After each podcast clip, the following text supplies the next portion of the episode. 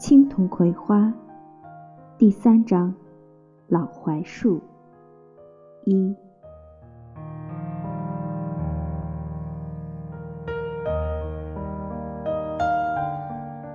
干校的人千里迢迢来到这片大芦苇荡，是要劳动，并且要从事繁重的体力劳动。祖祖辈辈都从事劳动的大麦地人，怎么也搞不明白这些城里人的心思。为什么不好好的、舒舒服服的待在城里，却跑到这荒凉地界上来找苦吃？劳动有什么好呢？大麦地人祖祖辈辈都劳动，可还祖祖辈辈做梦都不想劳动，只是无奈才把一生付在这土地上的。这城里人倒好，专门劳动来了，实在是奇怪的很。许多时候，大麦地人看到大麦地的庄稼人都收工了，干校那边的人却还在劳作。不止一次，大麦地人都已在梦乡里了，却被干校那边干夜活的人的歌声与号子声惊醒。这些人疯了呢！醒来的人在嘴里叽咕着，又翻身睡去。这些疯了的人，越是刮风下雨，就越干得起劲。大麦地人常常干干净净的，而干校那边的人倒常常一迹斑斑的，像从泥坑里爬上来的一般。干校那边的人必须劳动。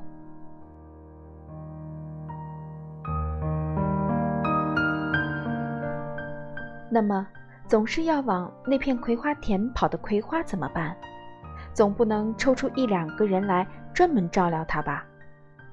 他父母又都是孤儿，这天底下竟没有一个亲戚可以托付的。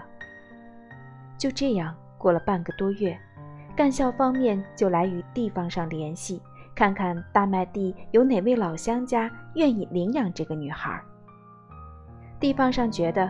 人家干校对大麦地实在不错，人家的拖拉机无偿的帮助大麦地耕过地，人家还出钱给大麦地搭了一座桥，还派人到大麦地人家的墙上画画。现在人家有了难处，应该帮人家分担，便说可以试试看。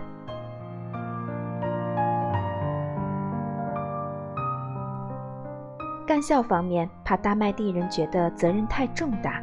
说，也可以说是寄养。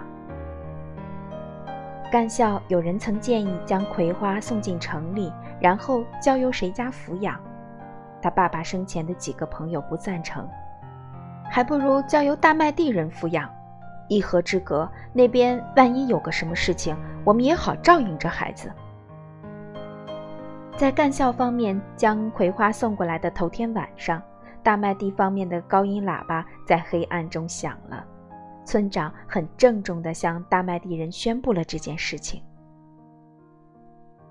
后来他一连重复了三遍：“明天上午八点半，人家将小闺女送来，地点在村前的老槐树下。”村长恳切地希望大麦地人家都来看一看。最后一句话是：“那小闺女长得俊着呢。”